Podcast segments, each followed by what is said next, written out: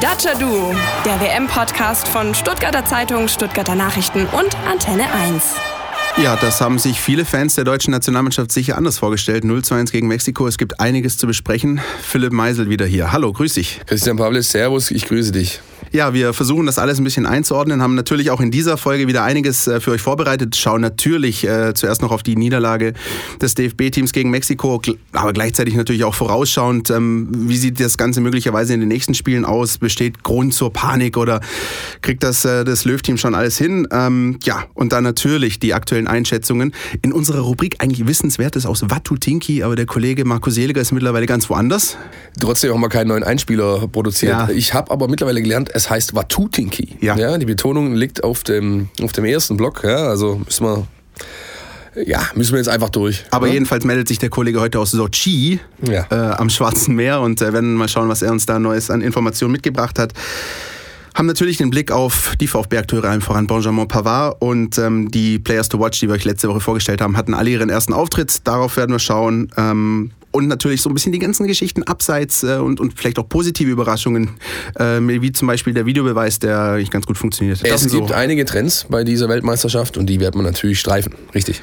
Und am Ende will Kollege Meisel mich auch nochmal quälen, auch wenn er schon wieder sagt, dass ich äh, die Antworten im Quiz irgendwie vorausgesehen und gespickelt habe, was aber natürlich nicht so ist, ne? Sehr klar. Ja, ja, ja, ja. Wir werden sehen.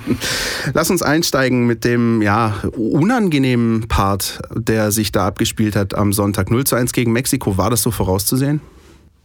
Eine Niederlage habe ich nicht vorausgesehen, aber ich habe ähm, ja schon letzte Woche gesagt, dass das ein ganz heftiger Prüfstein wird dass die alles andere als einfach zu spielen sind, dass das äh, eine sehr, ja, emotional, aber auch von der Mentalität her äh, gute Truppe ist, die du einfach nicht tot bekommst. Und sie haben äh, auch so eine kleine Rechnung offen gehabt, hatte ich das Gefühl. Ne? Ja. Weil die Geschichte ähm, Confed Cup, das 4 zu 1 oder 1 zu 4, das hat ihnen wehgetan. Und sie haben die richtigen taktischen Kniffe einfach ähm, gehabt, um der deutschen Mannschaft zu begegnen. Und man hat ganz klar gesehen, ähm, es war ja nicht der Einzige, also ich war nicht der Einzige, der im Vorfeld gewarnt hat, auch Bierhoff und auch viele Kollegen ähm, der Schreibenden Zunft oder sonst wie haben gesagt, Leute, aufpassen. Und man ist halt mal schön äh, in, der, in die Falle getappt. Wobei man natürlich ganz ehrlich sagen muss, so dieses Warnen, Warnen, ja, aber man ist ja als, als Deutschland-Fan so ein bisschen verwöhnt. Man denkt sich so, ja, okay, der Gegner ist stark, aber an sich hat man die, die Fähigkeiten, den Gegner trotzdem zu schlagen. Jetzt ist aber in diesem Spiel, wenn wir da jetzt mal ins Detail reingehen, etwas passiert. Und zwar aus meiner Sicht hat man einfach nach 10, 15 Minuten gemerkt, hier läuft etwas gehörig schief. Was die Bindung angeht, äh, der Ketten, was das, ähm, ja, die, die, die, die generelle Einstellung angeht. Man hat eben gesehen, wie du gerade schon gesagt hast, Mexiko brennt und äh, lauert auf diese Konter. Hätte man und das ist natürlich alles ein bisschen äh, Spekulatius, aber hätte man das verhindern können, indem man einfach schneller reagiert hätte und zwar schon zu Beginn des Spiels?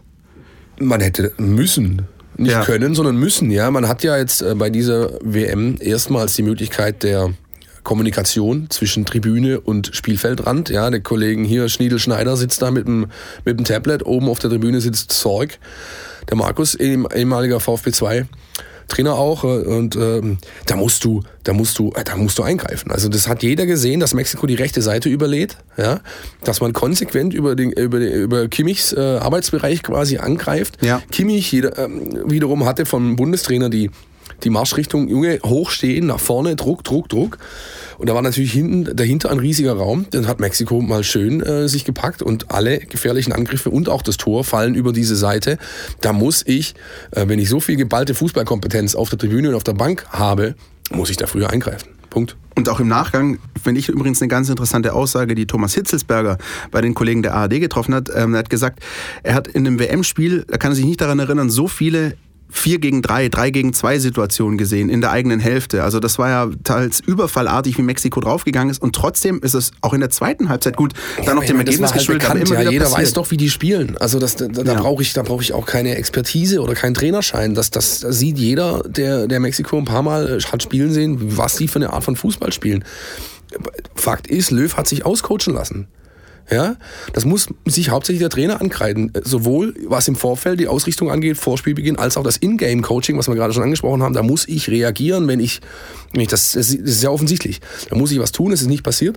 Dazu kommt, dass sich bei der Mannschaft nahtlos quasi das fortgesetzt hat, was du auch schon in den Spielen zuvor gesehen hast, mhm. gegen Österreich und gegen Saudi-Arabien. Ja, jo, machen wir schon, mhm. ne, machen wir schon. Stichwort Mats Hummels und seine ja, Aussagen. also ganz ehrlich, und dann gehen sie hintereinander, äh, hinterher, gehen sie aufeinander los, öffentlich auch. Das hat man auch so selten nicht also, gesehen, wenn überhaupt. Ja. Da stimmt es einfach an vielen Ecken und Enden nicht.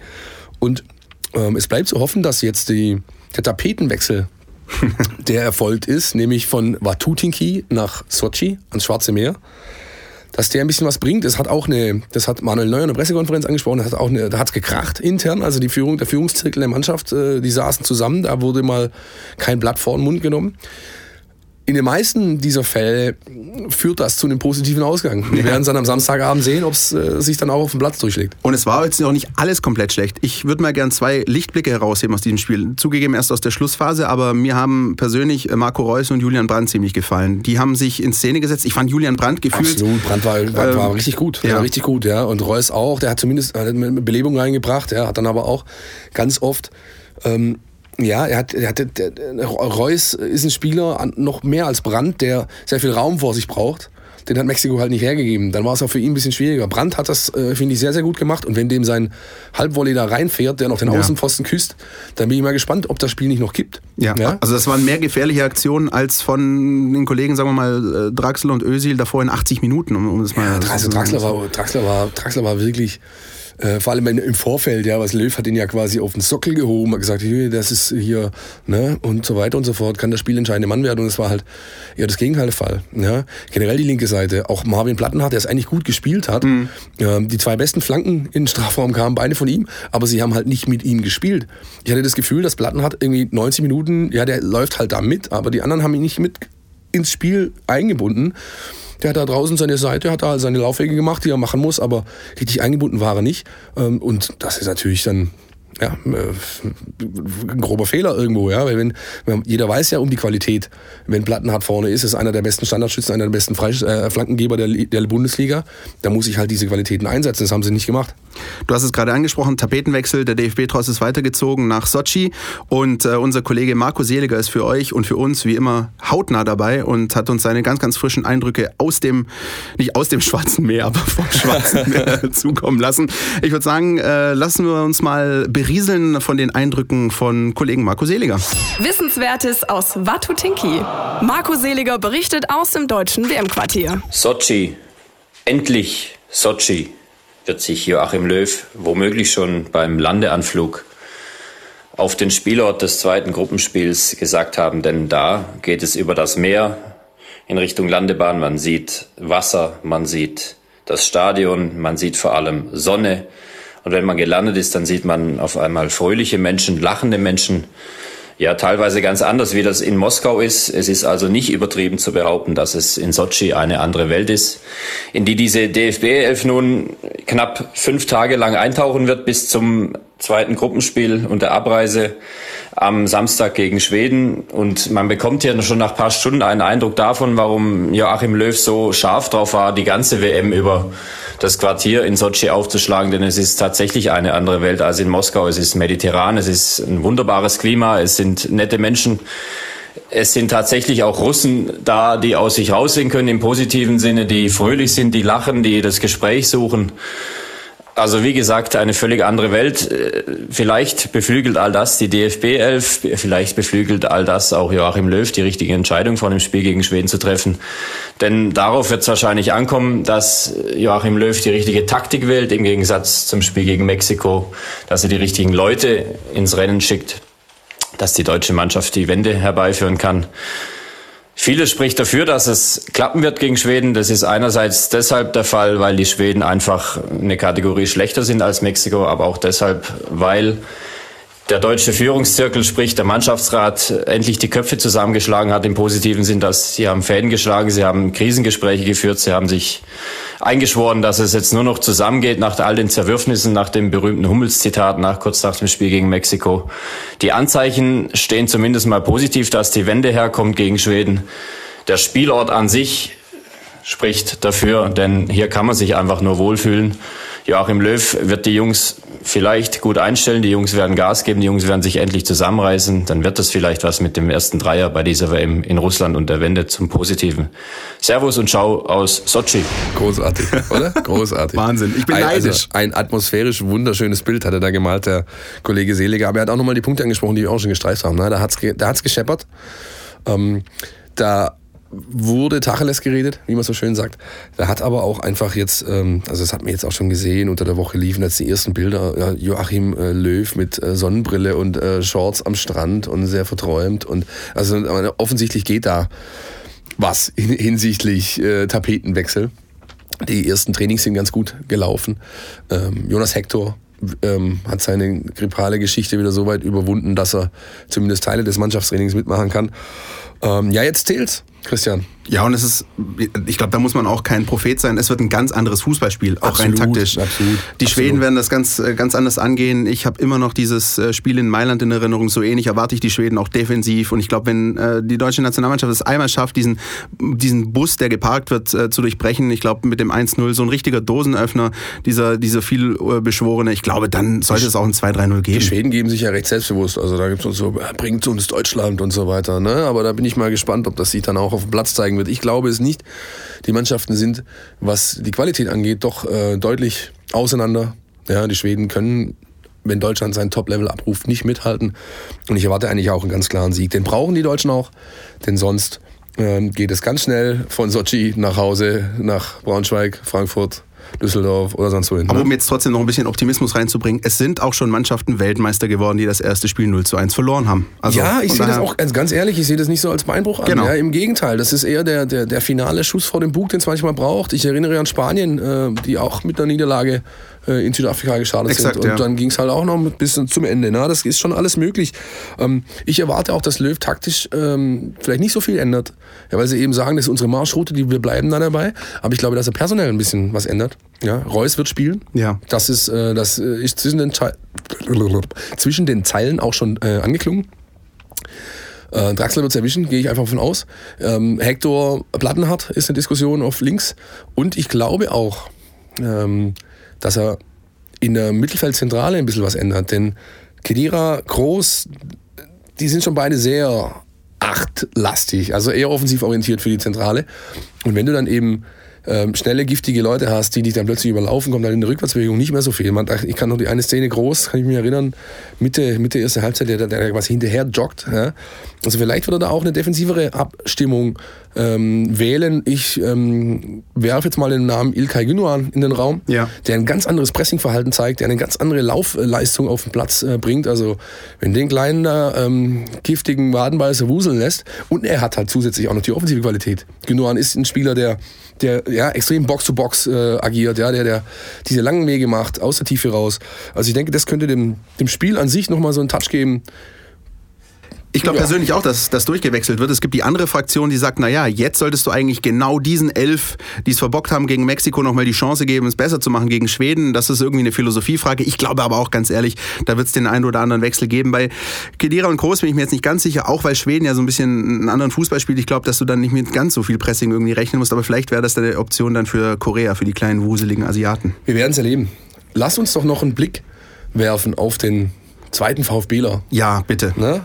Benjamin Pavard, gut gespielt für die Franzosen in, im, im Auftakt. Ich habe mir extra den Wecker gestellt am Samstag um 11.30 Uhr, damit ich das angucken kann, ja, damit ich diesen Moment nicht verpasse, wenn Benjamin Pavard die Marseillaise singt.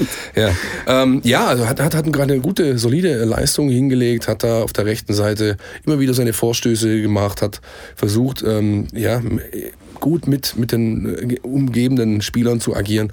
Finde ich eine Riesenleistung hingelegt und hat dann auch im französischen Fernsehen nochmal für ein kleines Ausrufezeichen äh, ge, gesorgt, respektive Sympathiepunkte gesammelt, indem er nämlich einfach mitten im laufenden TV-Programm einen, einen Lachflash äh, bekommen hat. Kannst du da Näheres dazu sagen? Ja, ähm, um ehrlich zu sein, äh, es wissen wir alle, dass Benjamin Pavard so ein äh, kein Kind von Traurigkeit ist, sondern es äh, gerne auch ein bisschen fröhlich angehen lässt. Ähm, und ähm, der hat ja auch schon in Zeiten beim VfB immer mal wieder dadurch aufgewartet, dass er auch die Gegenspieler, nicht die Gegenspieler, aber die Mitspieler zum Lachen gebracht hat. Ja, und jetzt war es dann halt eben soweit auch im französischen Fernsehen. Ja, er erinnert sich nicht nur an die tollen Insta-Stories mit Takuma Asano. Genau. Tanzend und mit dem Föhn in der Hand als Mikrofon und so. Ja, da gab es schon gute Geschichten. Nein, also ich glaube auch, der hat sich festgespielt da. Ne? CDB ist äh, wohl weiterhin noch nicht so ganz fit. Also ich gehe davon aus, dass Pavard auch beim zweiten Spiel dann von Beginn an spielt. Und eine Geschichte muss ich trotzdem noch erzählen, Philipp. Ja. Bela Reti, der Kommentator des Spiels, hat wohl mit an Sicherheit grenzender Wahrscheinlichkeit unseren kleinen niedlichen Podcast gehört, weil er genau dasselbe gemacht hat wie du, nämlich die Mannschaften aufgezählt, bei denen die Franzosen spielen, hat dann auch erzählt, Menschenskinder hier, Barcelona, Paris Saint-Germain und was noch. Und dann kommt der VfB Stuttgart. ja, es äh, ist natürlich äh, eine schöne, schöne kleine Rand, Randnotiz. Ich finde, man ne? kann da auch durchaus stolz sein als VfB-Fan. Kann man, ja. kann man auf jeden Fall sein. Es bleibt äh, abzuwarten, wie sich Franz Frankreich weiterhin schlägt. Haben sich auch ein bisschen schwer getan, aber ich glaube, in diesen Geschichten, bei diesen ersten Spielen ist einfach wichtig, die drei Punkte einzufahren. Und Frankreich wird seinen Weg gehen bei dem Turnier. Ja, werden sie. Ähm, lass uns doch mal zu den Trends kommen bei dieser WM. Da gibt es nämlich ein paar. Ja, und zwar rein sportliche. Also wir reden jetzt mal nicht über Frisurentrends und sonstige Geschichten. Oh ja, ne Neymar Spaghetti-Frisur ja. ist schon wieder Geschichte. Ja, richtig. Schöne Grüße an Eric Cantona. Ja, da top. top Was rein top, sportlich top. auffällt, ist, ähm, sind zwei Sachen. Ich glaube, das ist irgendwie auch teilweise Menschen aufgefallen, die sonst gar nicht so viel Fußball gucken. Ich bin ziemlich oft angesprochen worden in den letzten Tagen. Du sag mal, Christian, wie ist das eigentlich? Kommt das nur mir so vor oder gibt es verdammt viele Elfmeter? Oder kommt das nur mir so vor und fallen verdammt viele Tore aus Eckbällen und Freistößen? Das ist so, ne? Ja, das ist so. Also stand Dienstagabend waren es neun Elfer. Davon wurden sieben verwandelt zwei verschossen. Ähm, ähm, Glaube ich, 20 der 35 gefallenen Tore resultierten direkt aus Standardsituationen. Das ist Wahnsinn, das ist sehr viel. Das ist extrem auffällig. dass ähm, bei der letzten äh, WM in Brasilien war es noch ungefähr ein Viertel der Tore. Ja, jetzt, ist es, äh, jetzt ist es über die Hälfte, zumindest zwischenzeitlich. Ja, und dann ähm, ja, ist ein definitiver Trend. Was mich so ein bisschen äh, oder was ich interessant finde daran, ist tatsächlich der Aspekt, dass die eigentlich gar nicht so gut sind, ja. die Standards. Ja. ja. Das ist ja der Punkt. Also du als, du als Mannschaft ähm, hast doch eigentlich nichts Besseres äh, oder es ist nichts einfacher für dich, als ruhende Bälle zu verteidigen. Und obwohl die Standards, vor allem, ich rede jetzt vor allem mal von den Eckbällen, aber auch von dem einen oder anderen Freistoß, ja, da gab es einfach noch nicht so viel Spezielles, so viel Außergewöhnliches, so, so, so sagen wir mal, einstudierte Varianten. Da habe ich ganz wenig gesehen. Die Spanier einmal so, aber ansonsten waren es einfach 0815 Standards und sie führen trotzdem zum Erfolg. Finde ich interessant. Ich würde exemplarisch vielleicht ein Tor rausnehmen, das einen anderen Trend übrigens auch noch widerspiegelt bei diesem Turnier, das England-Spiel gegen Tunesien. England hat für mich eine richtig ordentliche Leistung geboten, hat, hat ein gutes Spiel gemacht. Am Ende durch ein Last-Minute-Tor aus einer Ecke 2 zu 1 gewonnen. Die Tore, die England geschossen hat, sind beide äh, aus Eckbällen resultiert und eben das zweite in der Nachspielzeit. Auch so ein Trend. Ganz, ganz viele Tore, die bei 90 plus fallen und dadurch Spiele nochmal komplett auf den Kopf drehen. Ne? Ja, die, Na die Nachspielzeit ist definitiv auch ein Trend. Mhm. Ähm, einfach weil es sich so unterscheidet von Deutschland, von dem Fußball, den du in der Bundesliga gewohnt bist. Da wird eher wenig Nachspielzeit gegeben. Bei der WM ist es relativ hoch, also du findest kaum eine, äh, eine zweite Halbzeit, die unter fünf Minuten Nachspielzeit ja. äh, on top bekommt. England, also, ist das schon länger Usus, auch Italien, Spanien kenne ich das so. Schon viel nur, länger in Italien. Ja, ja, ja, nur, nur eben in Deutschland nicht, deswegen ist es eben so auffällig. Ähm, Finde ich prinzipiell ganz gut, denn die, ähm, sagen wir, die Nettospielzeit pro Spiel, die ist ja eh schon relativ gering, ja, und dann und, und ähm, es zeigt halt auch so ein bisschen, zumindest unterschwellig, diesen ganzen Schauspielern und so, hey Leute, also du kannst dich da hinlegen, du kannst deine Show machen, aber es geht halt oben drauf. Ne? Abgesehen davon, äh, Videobeweis kostet immer Zeit, Auswechslung kosten Zeit. Das ist, ich finde es ich find's gut, ich finde es auch korrekt ja. ähm, und es ist eine faire Chance ähm, für, die, für die Spieler und die Mannschaften dann am Ende eben noch zuzuschlagen, Absolut. was dann viele auch machen. Absolut und spricht auch äh, noch für die Schiedsrichter, finde ich, denn die zeigen bisher auch eine relativ äh, ordentliche Performance, muss ich sagen. Ja, gerade die Kleinen aus äh, Benin, aus äh, Iran oder sonst wohin, der Schiedsrichter bei der Deutschlandpartie beispielsweise, der Iraner, er hat sehr, sehr gut gepfiffen. Ja. Ähm, das finde ich gut, finde ich schön auch, dass die auch alle mit dem Videobeweis so gut klarkommen, denn der ist eben in vielen Ligen noch nicht eingeführt. Ja. Es ist wirklich so, teilweise un völlig unbekannte Schiedsrichter aus Afrika. Ich erinnere mich zum Beispiel am, am Samstag an das Spiel Peru-Dänemark. Ein Schiedsrichter, den wir wahrscheinlich beide noch nie irgendwie in Aktion gesehen haben. Und äh, man muss auch sagen, der erste Gedanke war so, puh, ob das mal gut geht. Und es ist wunderbar gut gegangen. Es war eine der besten Schiedsrichterleistungen. Es gab äh, dann den Elfmeter nach Videobeweis für Peru. Es wurde alles richtig gesehen.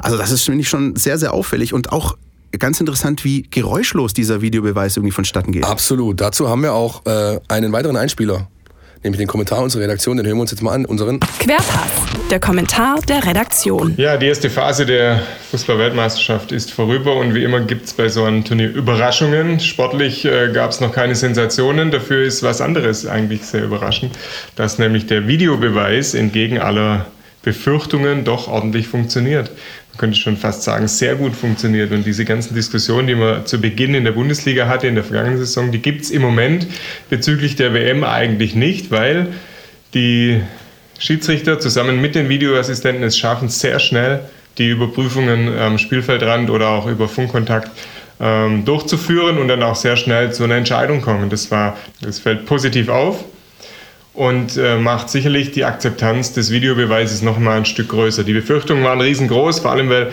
viele Schiedsrichter dabei sind, die diesen Videobeweis, den Umgang damit aus ihrer eigenen Liga, aus ihren eigenen Ländern noch nicht kennen. Doch wie gesagt, diese, diese Klippe ist mittler, äh, im Moment umschifft, gibt keine großen Probleme, im Gegenteil funktioniert super und bisher gab es einige Entscheidungen, die wirklich dann zu mehr Gerechtigkeit geführt haben. Aber natürlich gab es auch Gegenbeispiele, wo sich viele Menschen gefragt haben, warum äh, ist dieser Kontakt im Strafraum, dieses Foul, das dann am Fernsehen eigentlich ersichtlich war, dann wieder nicht überprüft worden oder nicht äh, nochmal geändert worden, die Entscheidung. Das sind die Tücken des Videobeweises, die werden bleiben. Es sind menschliche Entscheidungen, die trotzdem getroffen werden, aber ein absolut positives Zwischenfazit dieses Bereichs bei dieser WM.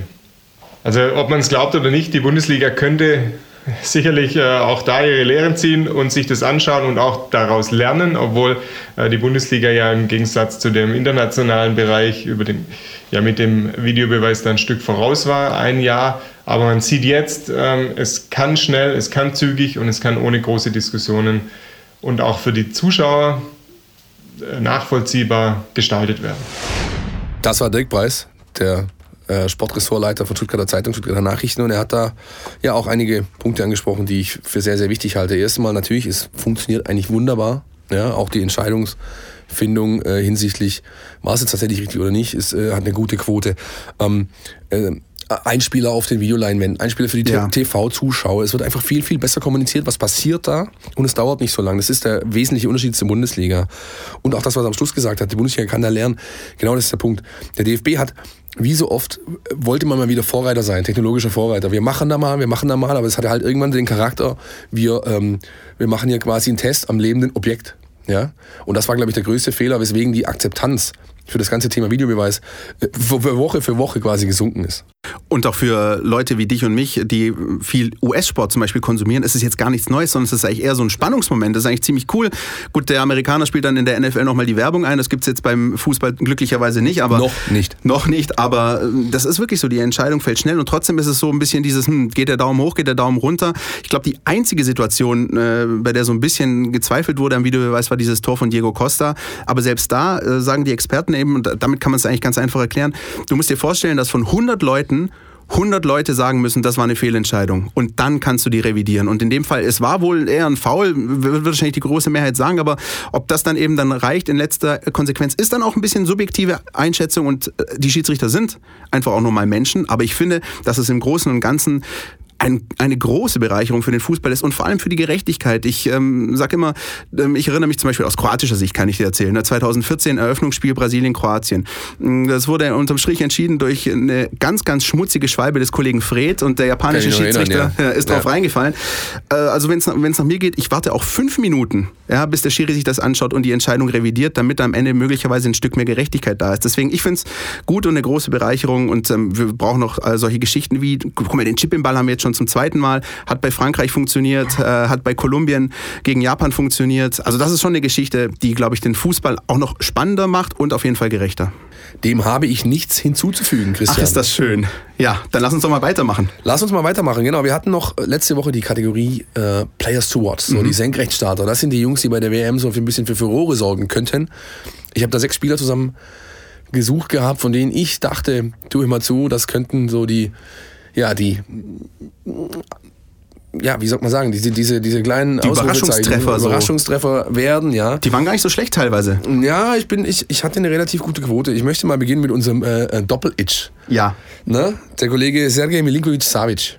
Der auch nur schön Sergei auf dem Trikot hinten drauf hat. ja, richtig, weil es einfach so viel zu lang ist. Ja. Nein, der hat, ähm, der Claudia Neumann hat da äh, kommentiert das Spiel, hat ein gutes Spiel gemacht, die Serben haben gewonnen, 1-0 zwar nur, aber er hat irgendwie, also er war quasi an allem beteiligt, was irgendwie gefährlich war, ist dann irgendwie, hat, hat in der Mitte zentral angefangen, am Schluss hat er Mittelstürmer gespielt, ja, der ist unglaublich geschmeidig für seine 1,90, hat eine Technik, Wahnsinn, der Fallrückzieher, du erinnerst dich vielleicht. Ja, total. Hat er sehr, sehr gut gemacht. Und wer den Quervergleich dann zu Philipp Kostic gesehen hat, kann vielleicht erahnen, wie gut ja. dieser Sergej Milinkovic-Savic wirklich in letzter Konsequenz Kostic ist ein gutes Stichwort. Ich habe irgendwie, äh, der beste Tweet zu seiner Performance, der kam ja rein, irgendwie am Schlusssegment, äh, war ein Engländer, der geschrieben hat, Kostic is, is Serbian for bad decision. Ja? Weil er hat irgendwie, jede Situation, die er hatte, hat er irgendwie falsch, also angepackt, ja, und hatte wirklich einen, äh, wie man so schön sagt, gebrauchten Tag. Ja. Den hatte fast auch Pione Sisto.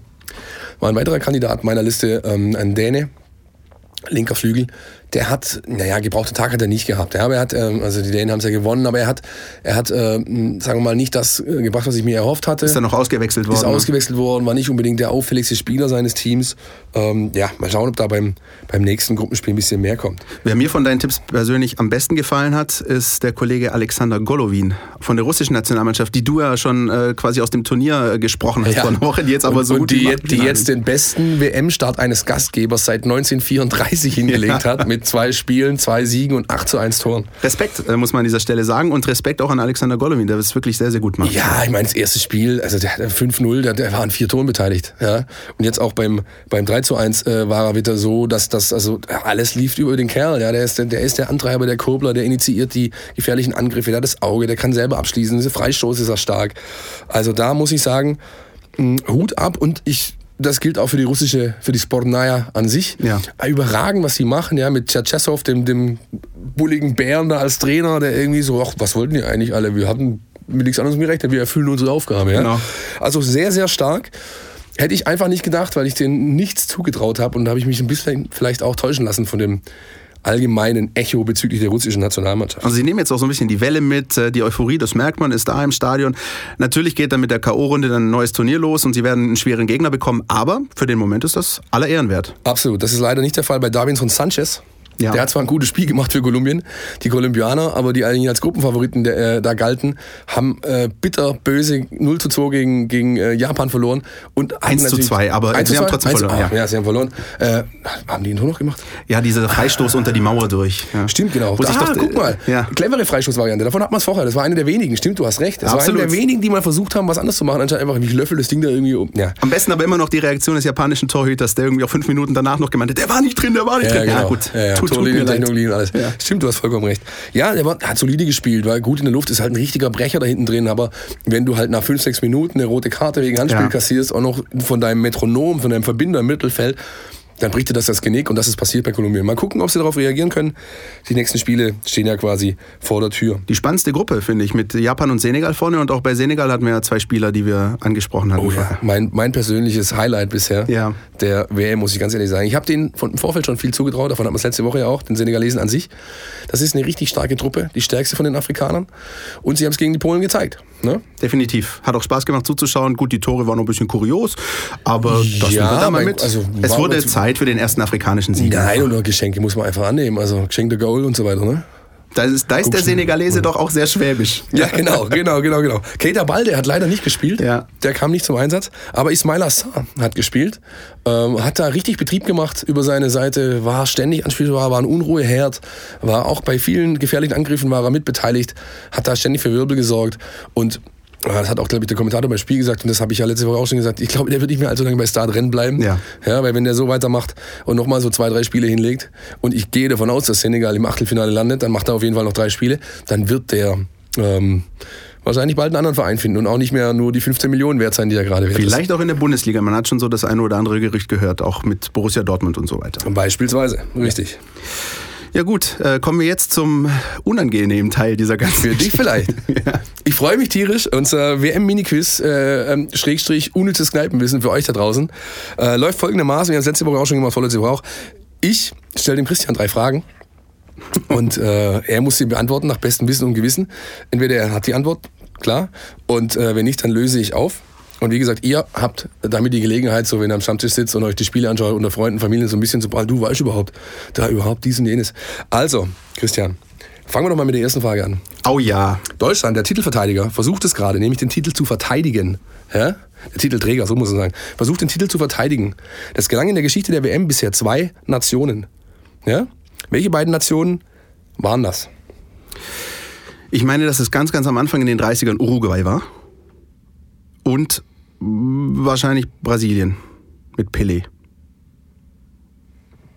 Richtig? Falsch? Italien meines Wissens nicht, Argentinien sowieso nicht, die sind nur zweimal Weltmeister geworden. Deutschland auch nicht. Jo.